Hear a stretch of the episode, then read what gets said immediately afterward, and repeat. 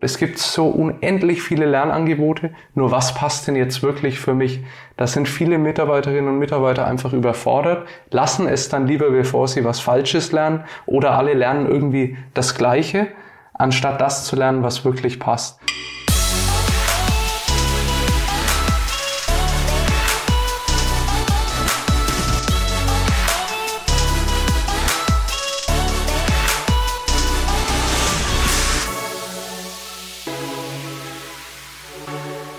Schön, dass du wieder da bist. Du bist gelandet bei Digitale Vorreiter, dem Vodafone-Podcast zur Digitalisierung.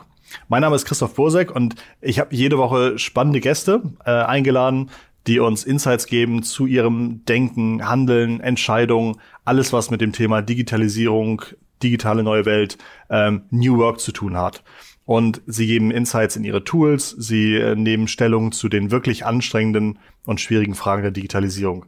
Und Heute habe ich jemanden bei mir, der bei der Weiterentwicklung des Mindsets seiner Kunden mithilft, beim ihnen hilft, Transformationsprozesse zu durchlaufen. Das klingt sehr spannend. Ich weiß noch gar nicht, was ich mir darunter so richtig vorstellen kann, ob äh, jeder ein Mindset hat, ob es sich auch bei mir lohnt, mein Mindset weiterzuentwickeln. Das werde ich ihn fragen gleich. Julian Knorr ist Vorstand von One Stop Transformation, ähm, bringt uns spannende Insights mit in sein Vorgehen und zum Beispiel erklärt er uns auch, wie er den Internettrend Memes für die Arbeit nutzt. Da bin ich schon sehr gespannt. Vorher, ich freue mich natürlich extrem, dass du uns zuhörst. Daher jetzt an dieser Stelle einmal der exklusive Tipp, diesen Podcast zu abonnieren. Denn äh, falls dir diese Folge gefällt zum Beispiel, dann wirst du auch in Zukunft weiter informiert werden, wenn wir eine neue Folge rausbringen. Und es freut uns natürlich auch immer, wenn du diesen Podcast weiterempfiehlst. Vielleicht gibt es ja jemanden in deinem Umfeld, dem du etwas Gutes tun willst und der auch vielleicht mal eine Weiterentwicklung seines Mindsets ähm, überlegen sollte. Also jetzt zu Julian. Herzlich willkommen, Julian. Lieben Dank, dass du dir für uns Zeit nimmst. Hallo. Hallo Christoph, ich freue mich da zu sein. Das ist schön. Ja, ähm, da ist in deinem Fall Nürnberg. Ich glaube, du sitzt in Nürnberg. Richtig, genau. Ich habe mich dazu geschaltet heute von Deutschlands einziger Hochseeinsel Helgoland und ähm, mache da gerade ein paar Tage Urlaub. Und tatsächlich auf der Hinfahrt sozusagen, unser erster Tag war regnerisch und heute ist mein letzter Tag. Heute regnet es wieder. Das ist eigentlich immer perfekt. Die Tage dazwischen waren sehr sonnig. Also ich hab, äh, bin richtig in Plauderlaune. Ich bin richtig erholt gerade. Ich hoffe, ich hoffe, ich lasse meinen Gast überhaupt heute zu Wort kommen. Mal gucken. Ähm, Julian, super cool. Wie sieht's bei dir mit dem Sommerurlaub aus? Hast du noch was geplant? Tatsächlich ja. Ähm, ich fahre in drei Wochen nochmal für fünf Tage nach Österreich zum Wandern. Ähm, das ist aber dann auch wirklich der erste und wahrscheinlich auch einzige Urlaub dieses Jahr, der geplant ist. Ich meine, dieses Jahr war ein bisschen anders. Ansonsten reise ich super gerne und super viel, auch gern irgendwo weiter weg äh, aus Europa heraus. Aber das war dieses Jahr einfach nicht möglich. Fünf Tage, das sind ja fast amerikanische Arbeitsverhältnisse. Ist das, äh, weil du selbstständig bist? Muss das so sein oder ähm oder hast du sonst in den anderen Jahren ein bisschen mehr Urlaub? Also in den anderen Jahren habe ich auf alle Fälle ein bisschen mehr Urlaub gemacht. Jetzt ja. haben wir dieses Jahr einfach auch eine, eine speziellere wirtschaftliche Situation. Ähm, das bedeutet, wir sind zum Glück in der äh, glücklichen Lage, dass wir keine Kurzarbeit haben, äh, sondern auch Projekte so umgeschiftet haben, dass wir ganz viel gerade auch intern aufbauen. Und da möchte ich einfach auch ganz nah mit dabei sein. Äh, und dementsprechend ist da dieses Jahr ein bisschen weniger Urlaub angesagt. Okay. Unser Monatsthema ist New Work, neues Arbeiten, New Workplaces. Und ich glaube, das, was ihr da so anbietet, hat sehr viel damit zu tun, sich weiterzuentwickeln, sich zu transformieren, vielleicht auch dem Thema New Work so ein bisschen offener ähm, gegenüberzustehen. Was genau macht ihr? Mhm. Also, äh, wir haben ja als Sub-Claim bei uns One-Stop Transformation The Mindset Company und das ist wirklich auch unser Fokus. Das heißt, wir unterstützen sowohl Menschen als auch Organisationen, Potenziale zu entfalten, die jeder hat. Und zwar machen wir das mit dem Fokus auf dem Mindset. Ähm, was bedeutet das konkret? Wir schauen uns an, welche Soft Skills in der Zukunft benötigt werden und auch heute schon benötigt werden, um sich fit für die Zukunft zu machen und unterstützen Menschen, diese zu entwickeln und zwar zielgerichtet zu entwickeln. Das ist der große USP. Das heißt, wir haben vier verschiedene Säulen bei uns bei One Stop Transformation, die alle aber Mindset als Fokus haben. Das ist zum einen ähm, unsere Academy, wo wir über Workshops, über Online-Angebote eben Menschen dabei unterstützen, ihr Mindset zu entwickeln. Zum anderen haben wir äh, die Säule Diagnostik, weil wir alles, was wir machen, auf Basis wissenschaftlich valider Diagnostik aufsetzen. Weil wir der festen Überzeugung sind, wenn du ins Auto einsteigst, dann gibst du am Anfang in dein Navi dein Ziel ein und bevor das Navi dir den Weg errechnet, lokalisiert es deinen Standort. Das ist was ganz Natürliches und Normales. In der auf die, Säulen können wir gleich noch mal, auf die Säulen können wir gleich nochmal zurückkommen. Okay. Ich, fand das, äh, ich fand das sehr spannend. Du sagtest ja eben, die neuen Skills, die in der Zukunft benötigt werden. Mhm. Sind das immer andere Skills, je nachdem, zu welchem Unternehmen ich komme? Oder ist es im Grunde, hast du identifiziert, es gibt ähm, fünf Skills, die braucht jeder. Und je nachdem, zu welchem Kunden ihr kommt, muss man einfach an unterschiedlicher Stelle ansetzen. Mhm. Also ähm, wir haben vor über zwei Jahren eine große Studie mal durchgeführt, was genau diese Dimensionen sind, haben insgesamt sechs verschiedene Dimensionen identifiziert. Dimensionen ähm, sind Skills. Dimensionen sind Persönlichkeitsdimensionen die Soft Skills beschreiben oder beschreibbar machen. Zum Beispiel Kreativität und Gestaltungsmotivation oder Proaktivität und unternehmerische Handlungsorientierung. Und das definiert für uns das digitale Mindset. Abgeleitet davon benötigt jede Position im Unternehmen aber ein unterschiedliches Bündel an Skills und eine unterschiedliche Ausprägung. Äh, um mal ein Beispiel zu machen, der Controller benötigt ein anderes Mindset als derjenige, der in der Kreativabteilung Innovationen entwickeln soll. Und weder welches, das welches Mindset, in den Dimensionen, welches in den Dimensionen braucht der Controller und welches braucht der andere? Mhm. Also der Controller braucht natürlich deutlich mehr Prozesstreue und Beharrlichkeit, weil ähm, wir möchten ja nicht, dass unsere Bilanz oder unser Monatsabschluss jeden Monat irgendwie so ein bisschen kreativ ausgelegt wird derjenige, der in der Innovationsabteilung arbeitet, der braucht viel, viel mehr Proaktivität und unternehmerische Handlungsorientierung und vor allem einen großen offenen Umgang mit Scheitern.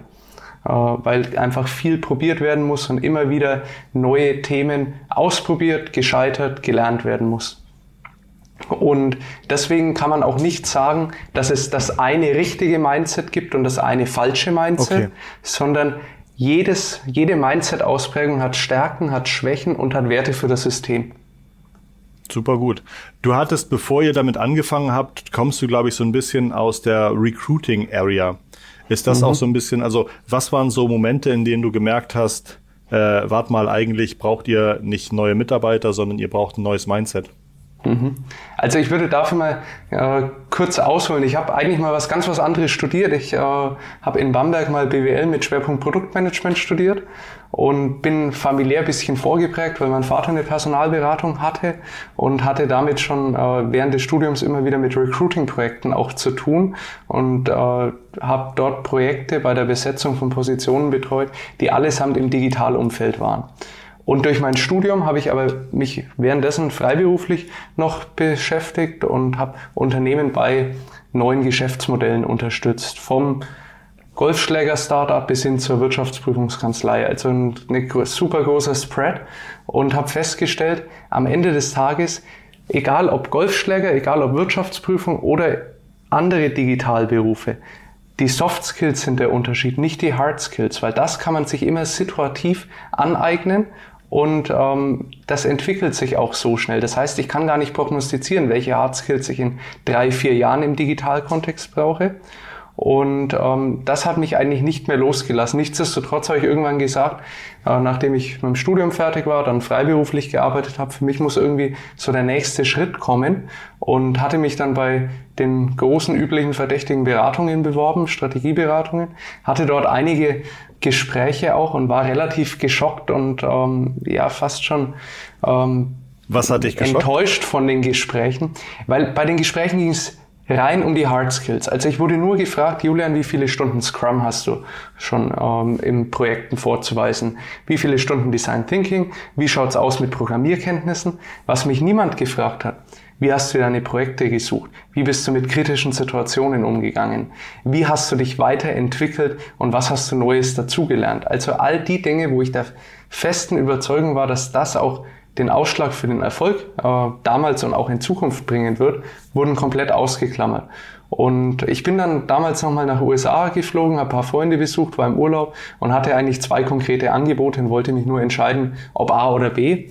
Und habe dann währenddessen so gemerkt, ähm, eigentlich ist es nicht das, was ich machen möchte. Das beantwortet für mich nicht den Sinn meiner Arbeit. Ich möchte gerne etwas tun, wo ich jeden Morgen dafür aufstehe und wirklich dafür brenne. Und bin zurückgekommen und habe zu meinen Eltern erstmal gesagt, übrigens, Entwarnung, ich ziehe doch nirgendwo anders hin. Ich habe mich entschieden, ich lehne diese Angebote ab und möchte gerne selbst etwas gründen. Äh, hat erstmal zu, äh, sag ich mal, einigen Erstaunen geführt. Was aber wirklich cool war, war die Reaktion von meinem Vater. Der hat gesagt, findet er cool, unterstützt er mich sofort dabei unter einer Voraussetzung, wenn ich nicht in seine Company komme, sondern ich soll unbedingt was eigenes machen. Äh, und ich soll auch Recruiting ja, kann ich gerne noch mitmachen, aber ich soll unbedingt meinen Fokus anders setzen. Und äh, so ist dann eben. Wahrscheinlich wollte er keine Konkurrenz, der hat erkannt, dass du es vielleicht besser drauf hast als er. Jein, wobei wir ja dann am Anfang, also das kann natürlich auch sein, Christoph, so habe ich es ehrlich gesagt noch nie betrachtet, aber ähm, wir hatten dann am Anfang auch einige Projekte gemeinsam und das Schöne ist, letztes Jahr im Oktober ist er dann aus seiner Company raus, hat dort alles verkauft und ist jetzt bei uns noch mit dazugekommen. Und äh, dadurch haben Spannend. wir immer noch einen kleinen Recruiting oder was heißt kleinen, einen Recruiting-Teil bei uns im Unternehmen ähm, und setzen aber auch da unser Tool zur Messung des digitalen Mindsets ein und versprechen unseren Kunden nicht nur die fachlich optimalen Kandidaten zu finden, sondern eben auch die passenden Kandidaten vom Mindset her. Wer sind eure Kunden? Ganz gemischt. Also ähm, wir sind gestartet ähm, erstmal ohne Kundenbasis. Das heißt, ich habe ganz klassisch mit LinkedIn Kaltakquise begonnen vor zweieinhalb Jahren. Das war ähm, noch eine andere Zeit. Da gab es noch nicht so viele LinkedIn-Akquise-Anfragen. Äh, Und wir sind mittlerweile jetzt äh, vom klassischen deutschen Mittelstand produzierendes Gewerbe im Möbelbereich mit 100 Mitarbeitern bis hin zu DAX-Konzernen, wo wir zum Beispiel über die Lufthansa auch sprechen dürfen. Das war für uns äh, ehrlich gesagt auch so einer der großen Durchbruchmomente. Ähm, wir durften unser Tool, mit dem man das Mindset quantifizieren kann, ein Diagnostiktool für die Lufthansa äh, anpassen und dann weltweit auch aus, ausrollen und mit dem Lufthansa Campus und den Lernangeboten verknüpfen.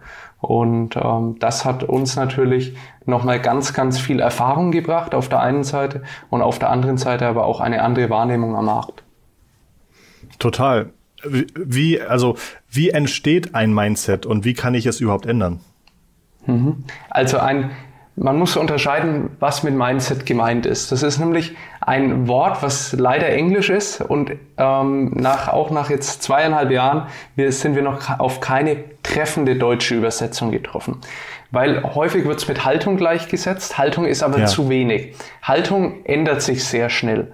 Also Haltung kann ich auch zum Kaffee haben. In der Früh habe ich vielleicht Lust auf Kaffee, nachts um zwölf eher weniger ist. Meine Haltung hat sich geändert. Mindset ist tiefer liegender. Es geht um Persönlichkeitseigenschaften, die sehr schwierig und langwierig nur veränderbar sind, aber sie sind veränderbar. Man spricht von circa neun Monaten, die es dauert, dass man ein Mindset messbar auch verändern kann.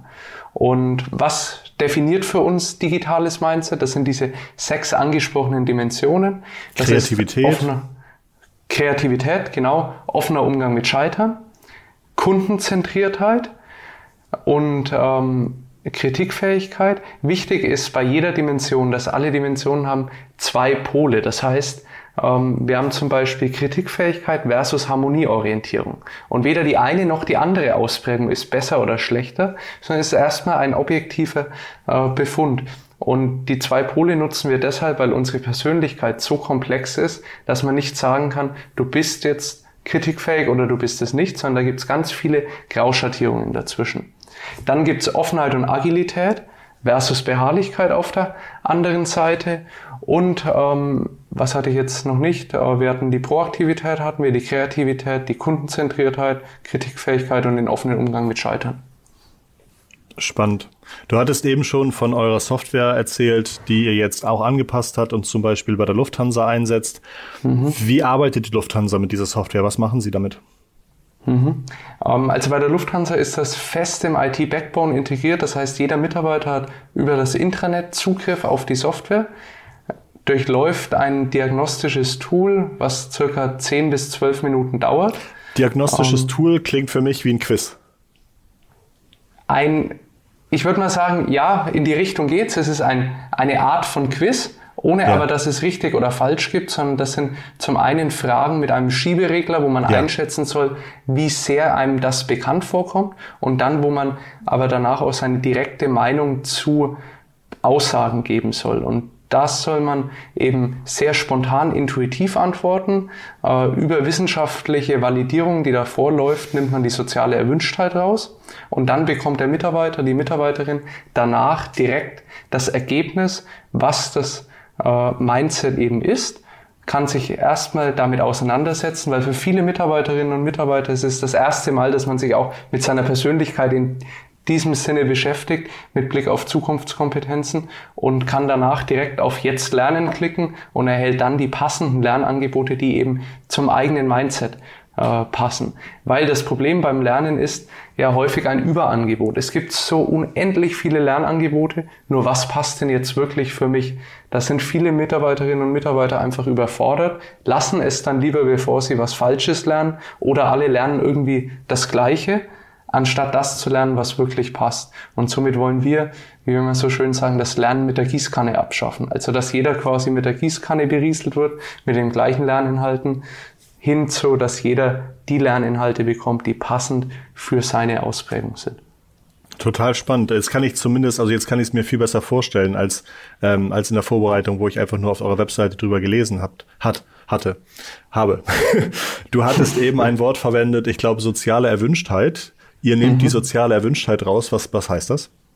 Mhm. Also man kann ähm, in der, wir nutzen zur Entwicklung von den diagnostischen Tools, nutzen wir die klassische Testtheorie. Äh, und auf Basis dieser Testtheorie äh, bildet man erstmal Verhaltensanker und leitet von diesen Verhaltensankern Aussagen ab, wie sich quasi Leute in diesem Bereich verhalten. Und dann hat man ganz, ganz viele Aussagen dazu und kippt das in eine Validierungsstudie. Das heißt, die erste Ausführung unseres Tools hat auch nicht 10 bis 12 Minuten gedauert, sondern circa zwei Stunden gedauert. Ja. Und je mehr Leute das äh, durchlaufen, desto mehr Daten sammelt man und mit den Daten kann man sich anschauen, welche Items trennscharf voneinander sind, welche man umformulieren muss. Und dann ist das so, dass man die Items wieder zusammenfasst und nochmal validiert. Und äh, so bekommt man nach und nach statistisch validere Ergebnisse. Kann man sich vorstellen, wie wenn man ein Söschen kocht. Äh, da habt ihr am Anfang auch ganz, ganz wenig Geschmack und viel Flüssigkeit. Und je länger das kocht, auf der Herdplatte, desto weniger Flüssigkeit ist da und desto mehr Geschmack ist da. Das heißt, es wird intensiver. Genauso ist es bei der Testentwicklung und die soziale Erwünschtheit nimmt man dann im letzten Schritt noch raus, indem ja. man immer wieder auch ähm, Fragen, die invers gestellt sind, äh, mit einfügt. Das heißt, man hat vielleicht am Anfang eine Frage, die in äh, Richtung A geht und ganz am Schluss hat man eine Frage, die in die gleiche Richtung geht, nur mit dem Minus davor gestellt ja. und anders formuliert, so dass man damit die Bremse rein äh, drückt, dass man quasi wirklich herausfinden möchte, ob die Antwort bewusst gesetzt worden ist oder war es wirklich das, was man fühlt in dem Moment. Hast du ein Beispiel? Ich bin jetzt natürlich immer, wenn ich, wenn ich Test lese, klicke ich darauf. Äh, ich mache auch dreimal die Woche einen IQ-Test, mhm. ähm, bin aber mit dem Ergebnis bisher nie zufrieden, deswegen teste ich weiter. Aber habt ihr so, habt ihr so, oder fällt dir etwas, eine typische Frage ein? Mhm. Also so eine typische Frage bei uns ist zum Beispiel, Umwege erhöhen die Ortskenntnis. Das ist jetzt erstmal keine Frage, die auf eine Dimension nur ausgelegt ist. Und das ja. möchten wir erreichen. Wir möchten ja nicht, dass der Nutzer sagt, oh, ich möchte gerne eine hohe Ausprägung im Bereich Offenheit und Agilität und nicht so beharrlich ausschauen. Ähm, deswegen sollte ich bei dieser Frage so antworten. Ja. So, Umwege erhöhen die Ortskenntnis. Das spielt in verschiedene Dimensionen mit rein ähm, und ist für den Nutzer nicht erkennbar, in welche Dimensionen. Und so Absolut. probieren, probieren wir eben die äh, Items auch zu konstruieren. Stark, gefällt mir, gefällt mir sehr, sehr gut bisher. Wenn ihr jetzt, äh, wenn du jetzt sagst, es gibt da am Ende den Jetzt Lernen-Button, ähm, was mhm. sind so typische oder sind das einfach dann Lerninhalte vom, in dem Fall ja Lufthansa Campus, die ihr klassifiziert habt? Oder habt ihr mhm. eigene Übungen entwickelt, wo man sagt, morgens nach dem Aufstehen dreimal sagen, ich bin kreativ und nach neun Monaten bist du kreativer? Mhm. Also, äh, wenn wir das für Kunden machen und es mit dem Kundenangebot äh, verknüpfen, dann mappen wir quasi das vorhandene Angebot des Kundens darauf, wie jetzt bei der Lufthansa geschehen. Nichtsdestotrotz haben wir mittlerweile auch eine eigene Akademie aufgebaut, unsere Mindset Indicator Academy oder kurz MIA. Und dort haben wir Lerninhalte, die den Nutzer für zwölf Monate begleiten also ein Lernpfad ist auf zwölf Monate ausgelegt und hat circa 330 Inhalte und das können sowohl Videos sein als auch Audiodateien, Podcasts, das können Texte sein und Online-Reflexionssessions. Und man merkt schon, 330 Inhalte ist extrem viel, Total. weil wir möchten einen Microlearning-Ansatz verfolgen. Das heißt, lieber mehrmals die Woche nur fünf bis zehn Minuten etwas lernen, als dreimal im Jahr den Dreitages-Prügel-Workshop, sage ich mal, äh, sich zu gönnen, sondern dass man kontinuierlich über so kleine Nudges sich immer weiterentwickelt. Also das klingt ja nach, nach, nach einer Riesenmenge Content, den ihr da mhm. vorbereitet habt. Wie habt ihr das denn bewerkstelligt? Wie, mhm. wie groß ist dein Team? Habt ihr da irgendwie Investoren drin? Ich, also ich kann mir vorstellen, gerade das Erstellen dieses Inhalts ist ja die Grundlage und wahrscheinlich irgendwie das Aufwendigste ähm, bevor man irgendwie anfängt, damit Geld verdienen zu können. Richtig, also wir, äh, dort ist nach der Teamgröße gefragt. Wir sind mittlerweile insgesamt jetzt 13 Personen bei uns im Team, das heißt, sind da äh, auch ganz schön gewachsen. Es ist tatsächlich ein Riesenaufwand, äh, die Content-Suche und dann aber auch die Didaktik der, des Contents in einem Lernpfad, weil das muss ja auch alles aufeinander aufbauen, weil wir sagen ja, lieber Nutzer, du musst dich um nichts mehr kümmern, schau einfach in der Früh in deine App und los geht's. Äh, und du bekommst genau das, was heute passend für dich ist. Ähm, beim Content haben wir uns aber dagegen entschieden, alles selbst zu produzieren, weil wir gesagt haben, man muss das Rad nicht nochmal neu erfinden. Es gibt so guten Content von anderen Partnern und von äh, also extern produzierten Content. Wieso sollten wir den liegen lassen und nochmal neu produzieren? Nein, den haben wir mit einbezogen.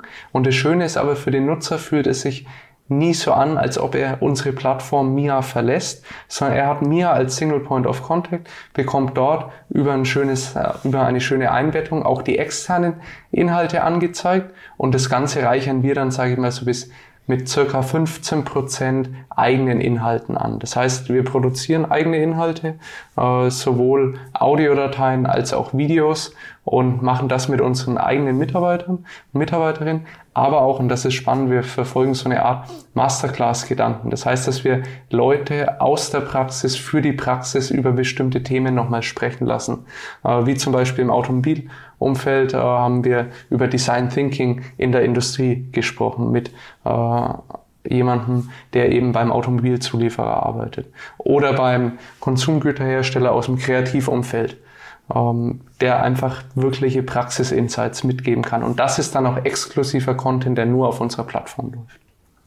Julian, du kennst mich jetzt schon fast 20 Minuten. Ähm, zum einen würde ich dir, würde ich dich, also ich würde gerne wissen, kann auch ich mein Mindset verändern und was, was könnten Übungen sein, die ich machen würde? Wie würde ich das entdecken oder was sind so einfach ähm, Dinge, die du, die du Leuten, wo du sagen würdest, das könnte jeder gebrauchen, diese Übung? Mhm.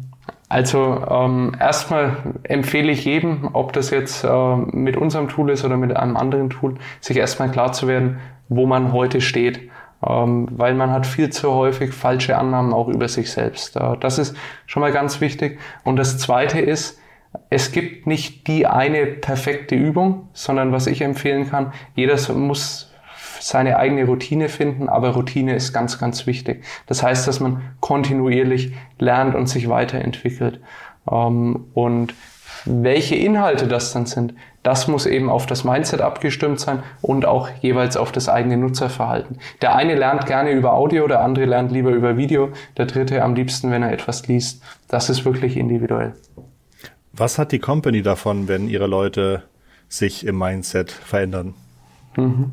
Aber ganz spannende Frage, ähm, weil häufig wird Soft Skills ja noch so ein bisschen in die weiche Kulturecke gestellt und genau deshalb haben wir äh, jetzt gerade äh, ganz jüngst angefangen, eine Studie zu schreiben und sind da jetzt äh, kurz vor Abschluss, weil wir uns mal anschauen wollten, welche ökonomischen Potenziale haben denn diese sechs Mindset-Dimensionen. Und ähm, um mal ein, zwei Werte auch zu nennen, zum Beispiel die Dimension Offenheit und Agilität, bringt für Unternehmen im deutschen Mittelstand innerhalb von acht Jahren ein Wertschöpfungspotenzial von roundabout fünf Milliarden Euro mit. Das heißt, wir reden hier wirklich über erfolgskritische Themen Äh, wir haben uns dann zudem die Innovationsfähigkeit von Unternehmen angeschaut, die Fluktuationsraten. Und äh, alles in allem kann man sagen, dass die sechs Mindset-Dimensionen auf diese harten ökonomischen KPIs positive Auswirkungen haben. Ähm, wer Interesse an der Studie hat, äh, kann gerne bei uns mal auf der Website vorbeischauen und mal genauer in die Details auch reinschauen. Verlinken wir unten auch in den Shownotes, dann könnt ihr direkt, könnt ihr direkt rauf, äh, raufklicken. Okay. Ähm, gibt es Leute, bei denen du sagst, Mensch, das sind so richtige Mindset-Vorbilder oder berühmte Unternehmerpersönlichkeiten, wo man auch vielleicht im Nachhinein sagen kann, ja, fantastisch, die sind für das, was sie machen, im Mindset perfekt aufgestellt gewesen. Gibt es sowas? Mhm. Also ähm, eine Persönlichkeit, die zwar auch häufig da auch zitiert wird, aber mich auch wirklich äh, begeistert, ist tatsächlich Elon Musk. Vor allem in der Dimension offener Umgang mit Scheitern. Also wenn man sich allein mal die Präsentation von dem Tesla Cybertruck anschaut und er steht auf der Bühne und möchte die bruchsicheren Scheiben zeigen und ähm, schießt auf dieses Glas und das Glas bricht und er reagiert darauf und sagt, okay, ist noch ein Prototyp, wir wissen, wir müssen dort noch was machen und ich bin mir sicher, wenn dieses Auto jemals ausgeliefert werden sollte, wird nie wieder eine Scheibe brechen. Und das zieht sich ja eigentlich durch seine gesamte Karriere. Er hat immer wieder viel riskiert, ist mit Scheitern damals, als die ersten Raketen von ihm äh, Reihen, ja, in der Reihe immer wieder ins Meer gestürzt sind, hat er das auf Twitter veröffentlicht, hat gesagt, also wir kommen dem Ganzen näher, sind noch nicht da, wo wir sein wollen, aber wir sind auf einem guten Weg. Und ich glaube, das macht wirklich auch einen Unternehmer aus und das macht äh, ihn auch als Vorbild für mich ganz klar. Und da gibt es ja so eine schöne Theorie auch, ähm, Effectuation, ich weiß nicht, äh, ob du es